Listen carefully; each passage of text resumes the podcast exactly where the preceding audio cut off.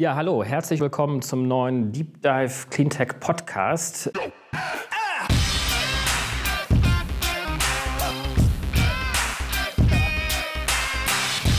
Ich bin David Wortmann. Ich habe heute einen sehr spannenden Gast hier sitzen, nämlich den Gunnar Froh. Er ist äh, Gründer und Geschäftsführer von Wunder. Wie kam der eigentlich auf diesen Namen? Und vielleicht kannst du ganz kurz schon mal vorab sagen, was ihr denn so macht. Ja, gerne. Wunder oder in Langform Wunder Mobility ist eine Plattform, auf der Corporates, Startups und Städte Mobility Services launchen und dann auch skalieren können. Also eine B2B-Software-Plattform. Wir bieten das ganze Spektrum der Mobility Services an. Carsharings, Bikesharings, Scootersharings werden auf unserer Plattform gehostet. Die meisten Scooter-Sharings in Europa laufen über unsere Plattform inzwischen, aber auch Shuttle-Systeme, Ridesharing-Systeme und auch Carpooling-Systeme. Und der Name ist ursprünglich entstanden vor ungefähr vier, fünf Jahren, als ich Wunder gegründet habe, weil ich einen deutschen Begriff verwenden wollte, der auch im Englischen funktioniert und verstanden wird. Und es gibt manche lustige deutsche Worte, die im Englischen verwendet werden. Eins davon ist wunderbar. Mm. Und darum hieß unsere Firma ursprünglich Wundercar. Wundercar. Das ist sozusagen okay. von den Nutzern verkürzt worden worden. Okay. Später haben wir beobachtet, dass Leute gesagt haben, okay, I'm getting a Wunder und eigentlich nicht wirklich Wundercar. Und dann hat sich die Firma so verkürzt. Und unsere drei Produktlinien heißen heute dann Wunder Carpool, Wunder Shuttle,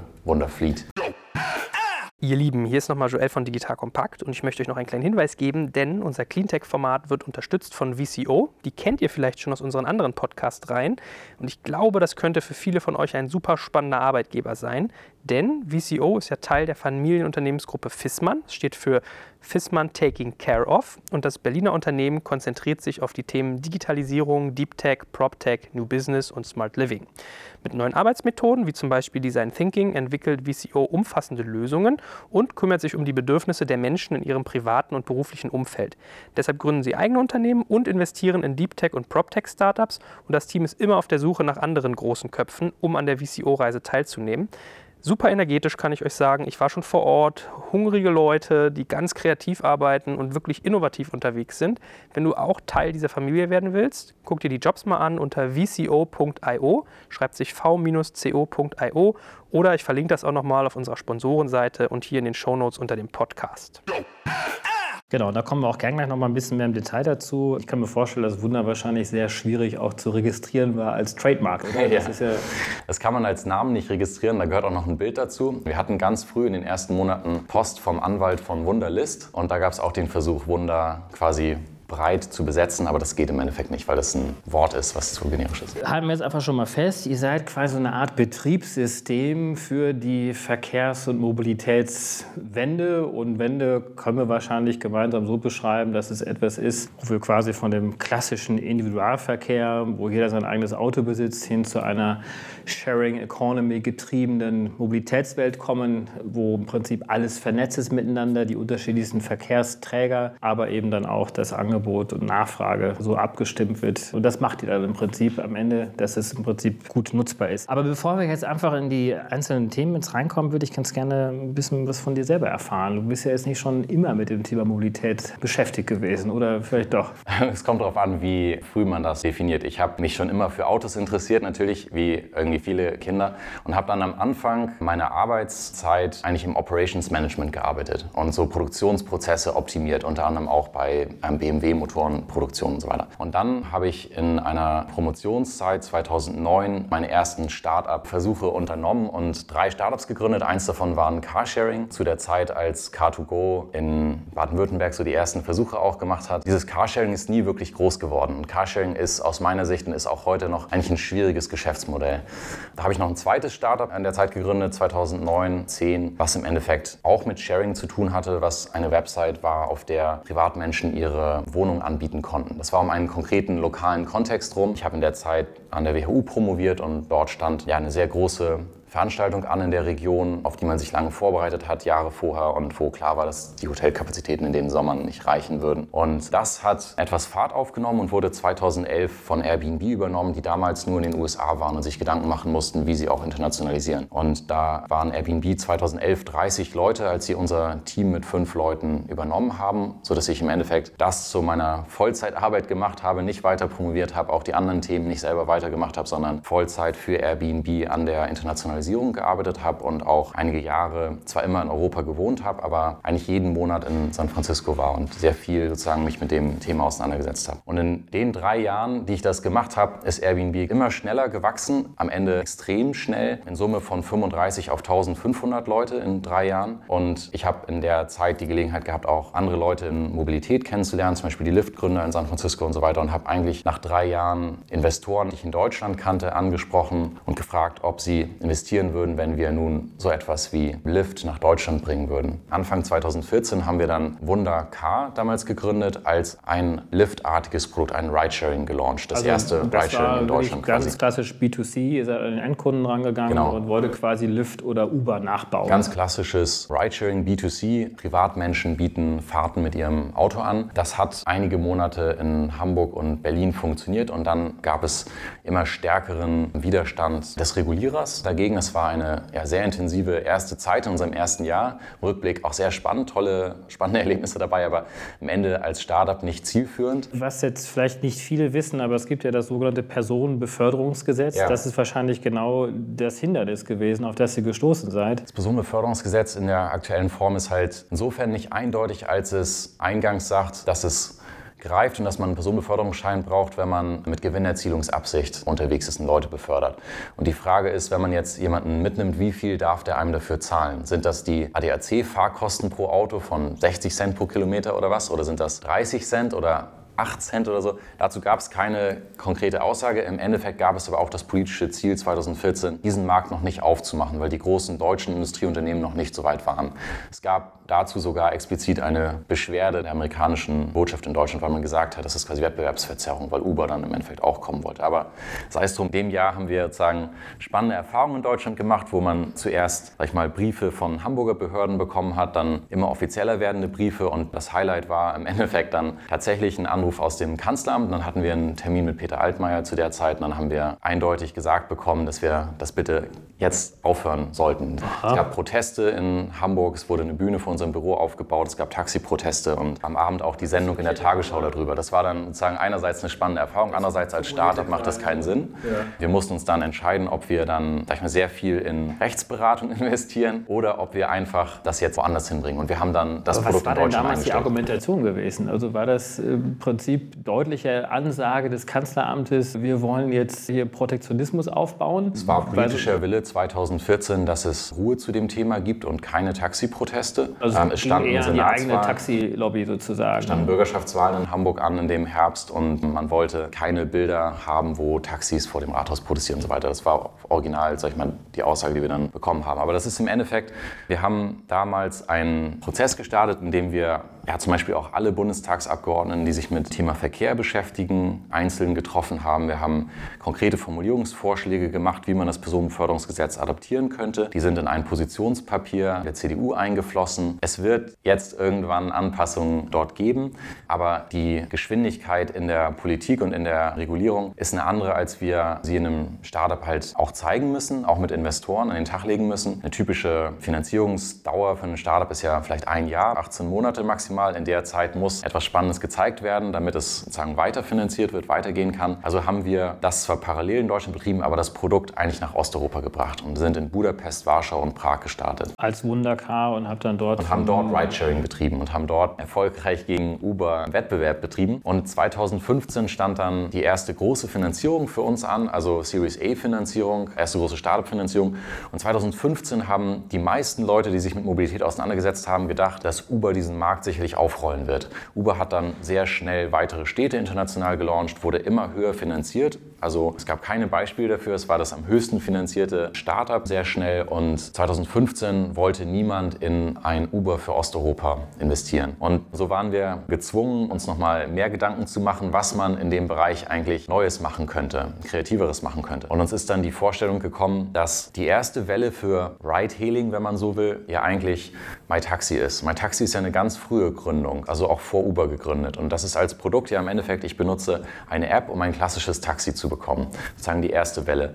Die zweite Welle war aus unserer Sicht damals, ich benutze eine App und irgendein Privatmensch mit meinem Auto holt mich nun ab statt eines Taxis. Das ist Ridesharing, klassisch Uber und Lyft. Und dann haben wir gesagt, die dritte Welle könnte ja nun sein, ich benutze eine App und fahre bei jemandem mit, der sowieso in der gleichen Richtung unterwegs ist. Carpooling in Städten. Blablacar aber nicht einen Tag voraus geplant, sondern mit Live-Tracking. Morgens in die Stadt rein, zur Rush-Hour abends wieder raus. Und auf dieser Idee haben größere Investoren Interesse gehabt zu investieren. Wir haben gesagt, wir haben ein bisschen Erfahrung in Ridesharing, aber wir wollen das eigentlich jetzt nutzen, um zu versuchen, Carpooling in Städten zu etablieren. Und das wurde dann eine Finanzierungsrunde 2015 angeführt von Lumber Capital aus San Francisco und so. Und da haben wir wirklich Kapital dafür bekommen. Und zum Glück hatte in dem Augenblick jemand in unserem Team die gute Idee, dass, weil wir sowieso nicht in Hamburg waren oder dort, wo wir programmieren und arbeiten, eigentlich auch nicht in Budapest zu machen, wo man notfalls auch noch immer mit dem Fahrrad fahren kann, sondern in Städten, wo der Verkehr richtig schlimm ist und wo man wirklich kaum Alternativen hat zu Autos. Und wir haben dann einige Städte angetestet, innerhalb von einigen Wochen das runtergebrochen und sind Anfang 2016 in der Stadt gelandet, die als weltweit am schlimmsten vom Verkehr belastet gilt, also Manila. Nach Economist sozusagen die schlimmste Stadt, was Verkehr angeht auf der Welt. Vier Stunden am Tag durchschnittliche Commute-Zeit, zwei Stunden zur Arbeit, zwei Stunden zurück. Ganz schlimme Verhältnisse. Und da haben wir gesagt, 2016 ist das Jahr, wo wir aus, in Manila versuchen, einen Showcase zu machen, dass wir Carpooling in Städten organisieren können. In Manila ist Uber zu der Zeit sehr groß gewesen. Heute haben sie dort aufgegeben, wie in vielen anderen Ländern auch, und haben ihren Anteil an Grab verkauft. Aber es gab dort und gibt heute nach wie vor durch Grab sehr, sehr viel Ridesharing. Und der Unterschied zu uns ist im Endeffekt gewesen und heute noch, dass der Preis bei uns deutlich günstiger ist. Mhm. Man fährt bei uns in Manila über eine Stunde bei einer Person mit im Auto, wird quasi gefahren in einem Privatauto für unter einen Dollar. Und zwar geht das aber leider nicht 24-7 von überall nach überall. Nachts zum Flughafen oder so würde nicht gehen, weil wir da keine Liquidität haben, sondern das System funktioniert ja nur, wenn wir gleichzeitig auch einen Fahrer unterwegs haben in der gleichen Richtung. Also es funktioniert zuverlässig in Manila, morgens in die Stadt rein, abends raus. Und wir haben auf dem Weg im ersten Jahr in 2016 300.000 Fahrten gemacht. Das war Aber das damals ist immer relativ noch viel. euer altes Geschäftsmodell gewesen. Wir gehen jetzt direkt an den Endkunden, Genau. bauen so etwas auf, Das ist sozusagen immer noch nur Geschichte äh, Ja. des Unternehmens. Genau. Dieses Produkt gibt es weiter. Das hat sich aber seit Anfang letzten Jahres stark erweitert, das Produktportfolio. Das ging vor anderthalb Jahren ungefähr los. Vor anderthalb Jahren hat uns ein großer Autohersteller angesprochen und gesagt, sie haben sich entschieden, jetzt stark in Mobility Services zu investieren. Sie werden Shuttles launchen, also Vans durch Städte fahren lassen, bei denen mehrere Passagiere mitgenommen werden und so weiter. Und es gab Interesse, unsere Firma zu übernehmen, um diese Technologie zu haben, unsere Carpooling-Technologie, das Team zu haben und im Endeffekt uns das bauen zu lassen. Das haben wir einige Monate verhandelt, haben uns bestimmte Schwellen gesetzt, die sind da drüber gegangen und haben das angeboten. Und dann haben wir gemerkt, dass das eigentlich für uns nicht der richtige Weg ist, sondern dass wir noch relativ klein und am Anfang sind. Wir waren dann vielleicht 40 Mitarbeiter oder 30 so ungefähr. Und dass wir das noch viel weiter selber ausbauen wollen. Und haben aber auch die Idee, sage ich mal, wahrgenommen und haben gesagt, gut, die Firma kaufen könnt ihr nicht, aber ihr könnt von uns Technologie lizenzieren. Wir können solche Sachen für euch hosten, ihr könnt es auf unserer Plattform laufen lassen. Daraufhin hat dieser Hersteller gesagt, nein, wenn das so ist, dann bauen wir es lieber selber. Wir haben aber dann auch andere angesprochen und es auch anderen angeboten. Und einige Monate später das zum ersten Mal verkauft an einen Japaner und Stand heute haben wir ungefähr 50 Kunden weltweit. Corporates, Daimler gehört dazu, die man öffentlich sagen darf, japanische Corporates, auch Städte und Startups, die im Endeffekt ihre Mobility Services auf unserer Plattform laufen lassen. Und das ist heute der Hauptteil von dem, was wir tun. Was wir eigentlich primär heute tun, ist dieses Betriebssystem zu betreiben für Mobility Services. Es läuft aktuell in ja, über 50 Städten weltweit, auf vier Kontinenten werden verschiedene Services von uns gehostet. Es kommen manchmal Startups, sehr hochfinanzierte, auch die ganz hochfinanzierten Kickscooter-Startups zählen größtenteils zu unseren Kunden, also Tier beispielsweise aus Berlin. Manchmal Corporates wie Daimler, die neue Produkte launchen wollen, manchmal auch Städte und sagen, wir wollen einen Shuttle launchen, wir wollen E-Scooter-Sharing launchen und so weiter. Und das wird dann von uns in den Städten betreut. Okay, das heißt, ihr habt dieses White-Label-Produkt Ja. sozusagen als Betriebssystem, wenn wir es mal vereinfacht formulieren. Ja. Parallel dazu habt ihr nach wie vor auch Wundercar noch laufen, wie in Manila zum Beispiel. Also Äh, Wunder Carpool Wunder heißt dieses. Produkt. Das Ja. läuft in Manila, in Indien und wurde auch noch vor einigen Monaten in Brasilien neu gelauncht. Das ist ein B2C-Produkt und das ist eins, in dem wir auch ganz stark lernen. Das Besondere an Carpooling ist im Endeffekt, dass die Transaktionen sehr klein sind.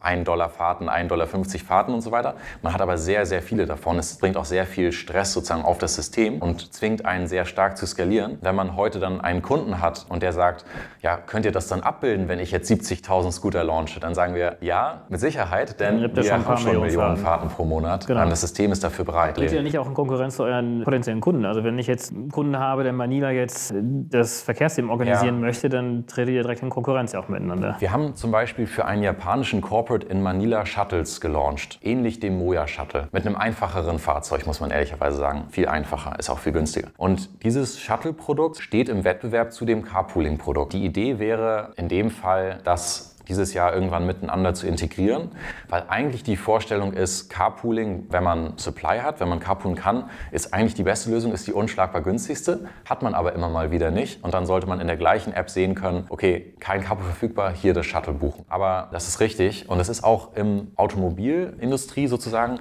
insgesamt ja nicht untypisch, dass ein Supplier, wenn wir uns so als Software-Supplier sehen, teilweise auch selber direkt in Konkurrenz tritt mit seinen Kunden.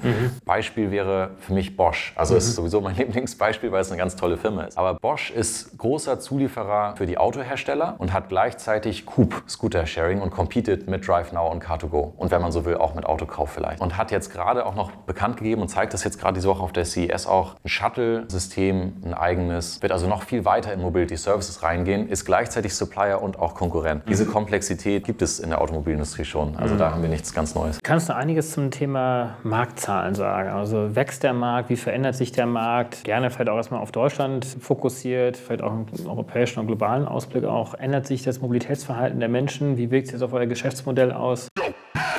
Ihr Lieben, hier ist nochmal Joel von Digital Kompakt. Falls ihr auf der Suche nach einer PR-Agentur seid, dann hat eure Suche jetzt womöglich ein Ende gefunden, denn ich habe mir überlegt, weil ich so oft gefragt werde, ob ich gute PR-Agenturen kenne, dass ich das mal systematisieren sollte. Deshalb habe ich unter digitalkompakt.de/slash pr, ganz einfach zu merken, digitalkompakt.de/slash pr, eine kleine Abfrage gebaut. Da müsst ihr einfach nur eintragen, was ihr für Kommunikationsziele habt, was ihr für ein Unternehmen eigentlich seid, worauf es euch ankommt, etc. pp. Also alles Sachen, die ihr aus dem Ärmel schüttelt. Und dann gucke ich mal, ob ich eine gute PR-Agentur kenne, die zu euch passen könnte. Ich habe über die Jahre nämlich viele kennengelernt, weil die arbeiten ja quasi mit mir zusammen, wollen mir Informationen verkaufen, in Anführungsstrichen. Und auf dem Wege habe ich mir ein paar rausgesucht, von denen ich glaube, dass man sie guten Gewissens empfehlen kann, weil sie gute Arbeit machen. Das heißt, wenn du auch eine suchst, geh einfach mal auf diese Seite, digitalkompakt.de/slash pr, tipp ein, was du brauchst. Wenn ich eine gute kenne, stelle ich sie dir per E-Mail vor. Wenn nicht, auch nicht schlimm, dann gebe ich dir kurz Bescheid und es kostet dich gar nichts. Also ich will kein Geld dafür haben, dass ich dir dann Kontakt anbahne, sondern es ist einfach nur ein Service von uns. In diesem Sinne, wenn du auf der Suche bist, digitalkompakt.de/slash pr. Das Mobilitätsverhalten verändert sich zwar, aber das sagt man ja auch schon relativ lange und es ist auch ein relativ langsamer Prozess. Und wenn wir zum Beispiel unseren eigenen Umsatz angucken, dann sind das für uns selber schon eigentlich gewaltige Summen. Insgesamt in der Industrie aber noch so klein, dass sie in der Grafik quasi gar nicht auftauchen würden. Und dieser Prozess, also wenn wir jetzt sagen, wir haben ein Operating System für Mobility Services, dann gibt es weltweit ungefähr fünf etwas größere finanzierte Startups, die etwas Ähnliches haben. Ähm, Und dann auch extern vermarkten, lizenzieren. Ja. Weil ich meine, Uber und Lyft hat es ja auch, aber die vermarkten das halt nicht. nicht, haben auch nur. Ridesharing quasi, dann nicht andere Sachen. Aber es gibt andere, die das auch extern vermarkten und wir sind zusammen mit VIA aus New York so die Größten sozusagen. Wir sind ähnlich groß vom Umsatz her und von den Mitarbeitern her. Und die Umsätze dort sind typischerweise zum Beispiel 20 bis 100 Millionen pro Jahr. Das ist verglichen mit einem Umsatz, die zum Beispiel eine Hamburger Hochbahn macht oder eine Berliner BVG, extrem gering. Das R&D-Budget von Volkswagen ist 12 Milliarden pro Jahr.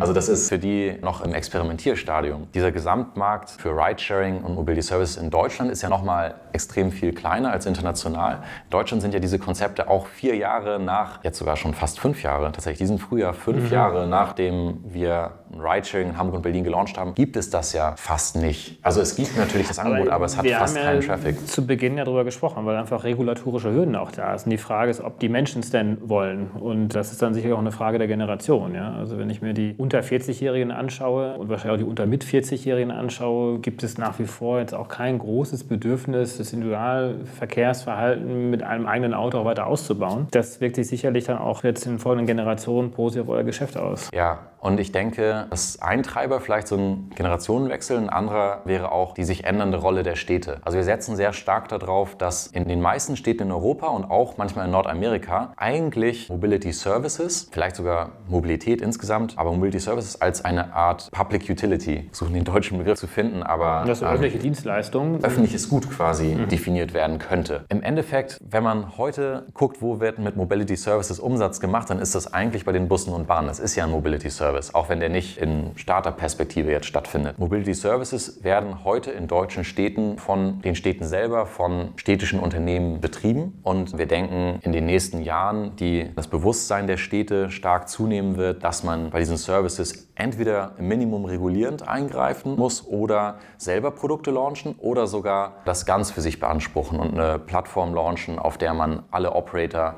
mehr oder weniger einlädt, wenn sie in der Stadt aktiv sein sollen, über die städtische Plattform des Wie ist denn da deine Meinung dazu? Wie sollte das? Ich denke, dass das passieren wird und vielleicht. Also, dass also schon also die Kommune selber dann der Anbieter wird. Ja. Ist das denn so sinnvoll? Also, ich frage mich schon manchmal, wenn wir den Staat, die Kommune als Anbieter eines Produktes sehen, dass es nicht unbedingt immer effizient ist, vor allem deswegen, weil einfach der Wettbewerber fehlt. Es ist eine politische Entscheidung, aber ein mit Mobilität verwandter Sektor ist ja Energie. Und Energie ist eigentlich schon früher disrupted worden als Mobilität. Ja, aber durch Wettbewerb. Also wenn da die Kommunen, also wenn da die Stadtwerke nach wie vor das Geschäft gemacht hätten, dann hätte das nicht funktioniert. Dann wäre nicht ein zunehmender Beitrag der erneuerbaren Energien gekommen. Ein anderes Beispiel ist die ganze Abfallversorgung. Also wenn das rein in der kommunalen Hand wäre, dann hätten wir hier wahrscheinlich auch Schwierigkeiten, Innovationen reinzubringen. Und, also ich äh, denke, dass es in den 80er Jahren und Anfang der 90er so eine Privatisierungswelle gab, in auch Energie und in öffentlicher Versorgung. Aber schon seit ungefähr zehn Jahren gibt es eigentlich das Stichwort Rekommunalisierung in Energie. Das letzte Beispiel in Deutschland, was relativ prominent war, war im Herbst hat Hamburg sein Wärmenetz zurückgekauft. Das war politischer Wille, das gab einen Bürgerentscheid und jetzt haben die dann hunderte Millionen investiert, das dann wieder zurückzukaufen. Aber das war kein Einzelfall. Es hat in hunderten Städten in Europa stattgefunden in den letzten Jahren, dass man Energie wieder in öffentliche Hand gegeben hat.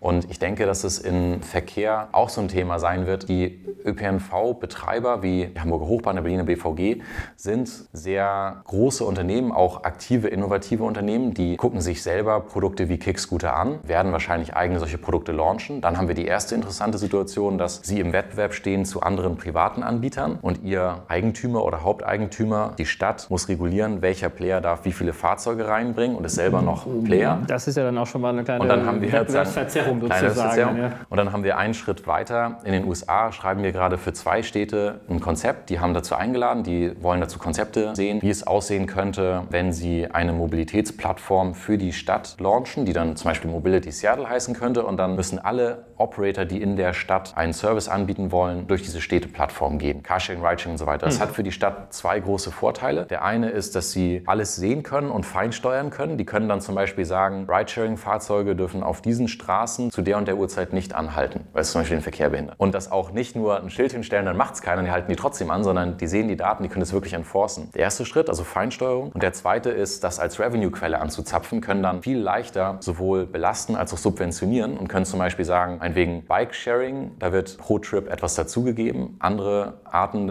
Ridesharing pro Trip 50 Cent für die Stadt. Und das ist ja heute schon so, dass die Städte auch in Deutschland im Mobility Services, wenn man Busse und Bahnen dazu zählt, ja ganz stark mitmischen, das im Endeffekt gestalten, auch subventionieren. In Hamburg ist das Bike-Sharing, das Stadtrat im Endeffekt subventioniert. Die ersten 30 Minuten gehen auf die Stadt, sind umsonst. Und die Städte wollen mehr Daten haben. Und der einfachste Weg dahin ist im Endeffekt zu sagen, das läuft alles über unsere städtische Plattform jeder Operator kann sich bei uns registrieren, über uns hosten lassen. Dann sehen wir aber genau, was der macht und beeinflussen den und steuern den auch mit. Aber der Staat muss dann diese Dienstleistung auch wirklich zur Verfügung stellen. Er wird selber nicht die Plattform programmieren und dann genau. ist er natürlich in der öffentlichen Ausschreibung drin, muss dann ausschreiben. Genau, und dann werden und, sich mehrere äh, Firmen bewerben, unter anderem auch diese amerikanische Firma. Wir würden uns dann auch bewerben und wir malen uns gute Chancen aus, dann auch das für einige Städte hosten zu können. Die städtischen ÖPNV-Betreiber kaufen ihre Systeme ja auch heute schon zu. Die kaufen von zum Beispiel Daimler die Busse, von Siemens die Schaltsysteme und so weiter, die Ampeln, die Verkehrskameras, die Leitsysteme und hoffentlich in Zukunft von jemandem wie Wunder Software für ihre Verkehrssteuerung. Aber ich höre jetzt auch schon raus, dass die Software am Ende jetzt nicht nur das klassische Ridesharing und Pooling und Hailing sozusagen abbildet, sondern auch eine enge Verzahnung mit dem öffentlichen Verkehrswesen dann auch. Das ist darstellt. das Ziel und die Herausforderung dabei ist, dass es da im Augenblick keinen Standard gibt. Wir hatten mit Städten in Deutschland zu tun, schon seit dem letzten Jahr, wo wir jetzt mal den Zeitplan verlängern müssen, weil sie im Endeffekt Eigenentwicklung im Einsatz haben und man muss im Endeffekt dann auch mit Legacy-Systemen zusammenarbeiten und darauf aufsetzen. Und dann stellt sich so ein bisschen manchmal die Frage, ob man dann einen großen Wechsel macht. Da muss man aber auch Investitionen aus der jüngeren Vergangenheit dann möglicherweise abschreiben oder ob man daraufhin integrieren kann, was da vorliegt. Und das ist dann die Frage, wie schnell man das schafft, wenn jeder was anderes hat. Also da gibt es so ein bisschen Anpassungsthematik. Heute Abend treffe ich mich hier in Berlin mit Leuten von Hasso Plattner Ventures, ein SAP quasi, und die kennen solche Thematiken. Wenn man in große Organisationen reinkommt und will nun ja, neue Systeme einführen, was findet man dann da? Und das ist im Endeffekt ein Anpassungsprozess von einigen Jahren. Aber unser Ziel ist auf jeden Fall nicht Standalone-Lösungen zu haben, wie das heute der Fall ist. Also dann habe ich die BVG Shuttle App und dann habe ich hier ein Carsharing und dann noch ein anderes zum Bus und Bahn nachzugucken und so weiter, sondern es muss auf jeden Fall eine Plattform sein und der ÖPNV-Betreiber wird so eine haben wollen. Door-to-Door ist ein Wettbewerber zu euch oder ja. nutzen die eure Technologie? Door-to-Door ist ein Wettbewerber für das Shuttle-Produkt speziell. Genau, die sind ja auch in Berlin ja relativ stark aufgestellt oder zumindest auch einer der erfolgreicheren Startups in diesem Umfeld. Jetzt kommt so ein bisschen manchmal dieses Argument hoch, das Carsharing und Ridesharing, das ist interessant für die Umwelt, weil die Leute auf ihr Auto verzichten und Autos und Fahrten teilen. Ja. Andere sagen wiederum, da gibt es einen gewissen Rebound-Effekt, also eine Art Bumerang-Effekt, dass die Leute, weil es eben dann so bequem bequem ist, sich mal ein Auto heranzurufen, dann auch vielleicht zunehmend auch auf das öffentliche Verkehrsmittel dann verzichten. Wie seht ihr das Thema? Ich glaube, da gibt es Uneinigkeit. Da gibt es interessante verschiedene Studien. Gab es auch eine interessante Veröffentlichung in der Wirtschaftswoche vor ungefähr einem Jahr oder so, wo im Endeffekt immer Screenshots gemacht wurden, Daten quasi von Car2Go Drive Now wurde geguckt, wie bewegen sich die Fahrzeuge und was für eine Fahrtlänge haben die dann und so weiter. Und das zeigt für mich auch wieder so ein bisschen, ja, dass wir die Daten halt oft nicht haben und dann muss man so sich solcher Sachen behelfen und dann wird das dementiert, dass sie eigentlich nicht nur so kurze Fahrten machen. Und das ist eigentlich wieder auch ein politisches Thema. Das mag für einen Carsharing-Anbieter trotzdem ein guter Deal sein, auch diese ganz kurzen Fahrten zu verbuchen, auch für 1,50 Euro oder so. Wenn ich in Hamburg am Bahnhof ankomme und zur Wohnung fahre, dann ist das 1,50 Euro mit DriveNow, also weil es eine ganz kurze Strecke ist. Das ist vielleicht aus Sicht der Stadt eigentlich nicht sinnvoll. Und das würde sich wieder so ein bisschen anbieten, auch eine Stadtplattform zu haben, wo ich A sehen kann, was die Leute wirklich genau machen und mir diese Cases raussuchen kann und auf der Basis auch Policies entwickeln kann, wo ich dann zum Beispiel sage, du kannst Carsharing in meiner Stadt anbieten, aber der Mindestpreis soll zum Beispiel 4 Euro pro Fahrt sein, weil ich möchte nicht diese ganz kurzen Fahrten. Das also da hätte ich jetzt vermutet, dass die bessere Lösung wäre, dass der Staat sich weitestgehend raushält, Regularien zwar setzt, aber am Ende wird es der Algorithmus dann auch entscheiden und auch über die Preise, über den Marktmechanismus, wohin welche Fahrt auch gemacht wird. Und dass dann möglicherweise nochmal die Politik, der Gesetzgeber reingreift und vielleicht eine gewisse Steuerung auch übernimmt. Aber du gehst so weit, eben dann zu sagen, die öffentliche Hand muss selber Anbieter sein. Das ist eine politische Entscheidung und ich denke, dass sie das einfach machen wird, weil Städte verkehrsbelastet sind. Heute ist Luftverschmutzung die häufigste Ursache für frühzeitigen Tod sozusagen weltweit und die werden den Verkehr in ihren Städten besser regulieren wollen und deshalb auch die Daten haben wollen und auch ja, auf einer operativen Ebene vielleicht eingreifen können wollen und nicht nur durch Gesetze in so ganz großen Zyklen. Wenn wir uns überlegen, wie lange jetzt Anpassung des Personenbeförderungsgesetzes dann nachher gedauert hat und so. Ich glaube, dass da etwas eher so auf der Ebene des lokalen ÖPNV-Betreibers vielleicht passieren müsste. Vielleicht gehen wir mal so ein bisschen mal in eure Kundensegmente ja. mal hinein. Also die öffentliche Hand ist jetzt einer der Hauptadressaten, die ihr seht, weil ihr die zukünftig auch als Anbieter solcher Plattformen seht. Gibt es da noch andere Kundensegmente, die ihr anspricht? Ich vermute, dass langfristig in fünf bis zehn Jahren Städte oder öffentliche Hand quasi das wichtigste Kundensegment sein wird. Heute sind das aber... Also auch ähm, global, ist nicht nur auf Deutschland? Ja. Äh, okay.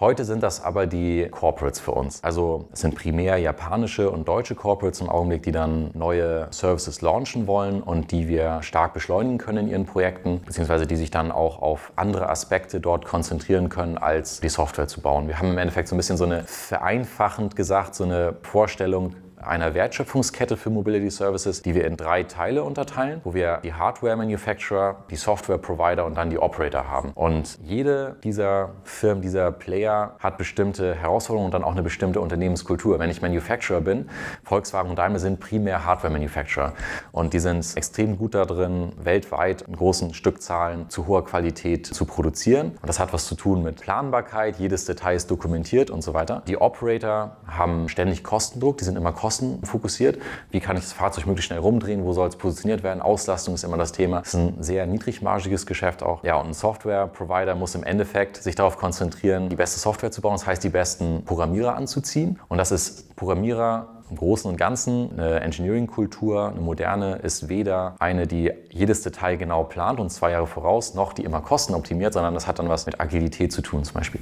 Und deshalb denken wir, dass es immer Ausnahmen von der Regel gibt, aber dass es so Kernkompetenzen gibt und dass auch langfristig die Kernkompetenz von Volkswagen oder anderen großen Autoherstellern nicht Software sein wird, die nicht zu Softwareanbietern primär werden und dass wir im Endeffekt uns darauf spezialisieren sollten. Und dann werden die im Endeffekt zu Kunden und in Kombination aus ihren Fahrzeugen und unserer Software. Manchmal ist da noch eine dritte Partei der Operator, manchmal ist dann die Stadt der Operator. Wir haben ja auch diese Public-Kunden und manchmal geht ein Corporate eben auch so weit, dass er dann selber einen Service launcht. Und Corporates übrigens auch interessanterweise nicht nur auf der Kundenseite, nicht nur aus dem Mobility-Umfeld, sondern auch aus dem Energieumfeld. Da wachsen die ein bisschen zusammen, sobald es um Elektromobilität geht. Wir haben jetzt Corporate-Kunden aus dem Energiesektor, die im Endeffekt mit Elektrofahrzeugen Sharing launchen wollen und denen wir dann das Softwareprodukt liefern und die Empfehlung auch, welches Fahrzeug eingesetzt werden könnte. Ja, die ENBW beispielsweise und die und dann, und andere. Ja. ja, und dann sichern die sich damit quasi so auch nochmal Endkundenzugang zu Energieverbrauchern.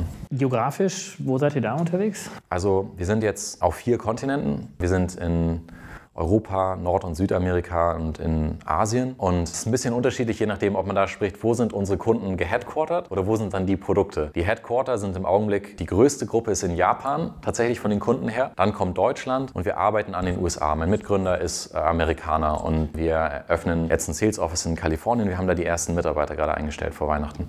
Und auf der Umsatzseite dann aber, wo die Produkte laufen, ist es ein bisschen anders verteilt. Da sind wir auch viel in Emerging Markets eben vertreten. Okay, weil die Corporates aus Japan irgendwo in Tansania ja, zum Beispiel in Manila Produkte Manila gelauncht haben. Ja. ja, sehr schön. Und ja, im Kern habt ihr diese Software, das ist dann das Geschäftsmodell, ja. also eine Software-as-a-Service-Lösung. Genau, da werden langfristige Verträge abgeschlossen, die dann im Endeffekt Lizenzgebühren auslösen, je nachdem, wie viele Fahrzeuge im Einsatz sind oder wie viele Fahrten gemacht werden. Und es ist für die Kunden ein Weg, solche Produkte das heißt, ja, sofort launchen zu können das heißt, und im Endeffekt ihr auch. partizipiert letztendlich auch an dem Umsatzvolumen dann. Wie viel viel Volumen habt ihr da jetzt schon auslösen können? Dieses Jahr werden wahrscheinlich 100 Millionen Euro Umsatz über die Plattform gemacht. Und das bedeutet im Endeffekt, dass man, wenn man als Corporate ein neues Produkt startet oder als Startup startet, extrem günstig am Anfang dabei ist. Also ja, Preise sind zum Beispiel, wenn heute Scooter-Sharings gelauncht werden, dann zahlt man 10 bis 20 Euro pro Scooter pro Monat für so ein Produkt, wo im Endeffekt alles abgedeckt ist. Und wenn man dann nur mit 500 Scootern anfängt, dann ist das halt wahrscheinlich ungefähr so teuer, wie selber einen Programmierer zu beschäftigen, der das aber nie alles bauen könnte. Man weiß auch nicht, dann, wann er fertig werden würde. Und ja, wenn man dann wächst, dann wächst eben auch dieses Vertragsvolumen sozusagen. Mhm. Ja, du hast ja schon den Wettbewerber angesprochen aus Kalifornien. Wie unterscheidet ihr euch da? Also es gibt ungefähr fünf andere Firmen, die auch Mobility Software as a Service anbieten oder größere, sag ich mal. Es gibt dann noch mehr, aber etwas größere aus Paris, New York, San Francisco und Berlin. Und der Unterschied zu all denen und uns ist, dass wir im Augenblick das ganze Spektrum der Mobility Service Produkte anbieten. Zum einen, das ist ein Vorteil für Kunden, die jetzt das erste haben und nun auch das nächste haben wollen und nicht ihren Endkunden sozusagen so Insellösungen bieten wollen. Also Full Stack. Und der andere Unterschied ist, dass unsere geografische Präsenz einfach, also wir sind als einziger von diesen Playern sowohl in Developed als auch in Emerging Markets aktiv. Und von der Größe her, wie groß seid ihr auch im Vergleich zu euren Wettbewerbern? Es gibt einen Wettbewerber aus New York, der in etwa gleich groß ist. Und die ihr beiden seid jetzt heute wie viele Mitarbeiter? Wir sind knapp 200 Mitarbeiter. Ja, das wächst sehr schnell und zunehmend schnell sozusagen auch seit letztem Jahr. Ja, es werden im Jahresende noch deutlich mehr sein und die meisten von denen werden in Product Engineering arbeiten. Mhm. Wir streben da an, sozusagen so eine Ratio aufrechtzuerhalten. Mindestens 50 Prozent der Leute sollen Programmierer sein. Und das ist sehr anspruchsvoll, so viele gute Programmierer hier zu finden. Und das führt dazu, dass wir ein sehr, sehr internationales Team haben. Das ist manchmal ein bisschen lustig,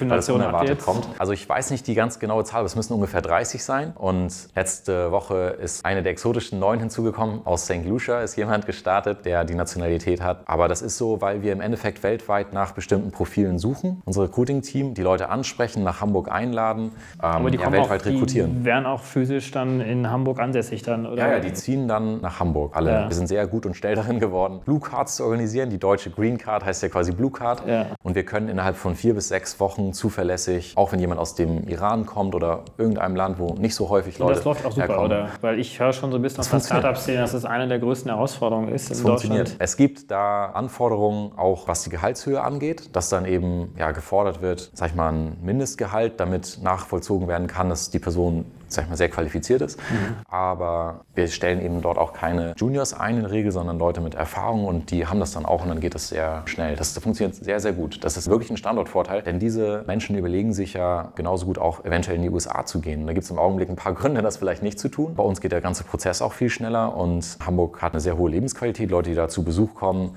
können sich auf jeden Fall vorstellen, dort zu leben. Wir hatten einen Manager, höheren Manager sozusagen so von Uber aus Indien zu Besuch im Interviewprozess und der war ganz begeistert, dass wir irgendwie dann einfach uns hier in Drive Now in der Ecke nehmen und ein paar Minuten schnell irgendwo hinfahren und nach zwei Tagen Besuch meinte er zu mir, Hamburg ist like a big spa. Weil irgendwie ist auch, die Luft äh, ist so sauber total entspannt, so es gibt überhaupt keine Leute auf der Straße, ja, es ist ja. gar nicht dicht gedrängt wie also, Mumbai oder Das ist ja, ja, auch ein Argument. Wir haben uns nicht objektiv für Hamburg so entschieden. Es hat dort gestartet, weil ich ursprünglich aus Hamburg komme und so weiter. Es war keine Standortanalyse, aber Deutschland und innerhalb Deutschland sicherlich auch die mehrere Städte ist ein guter, guter Standort, um Programmierer und so weiter anzuziehen. Mhm, toll. Und das funktioniert.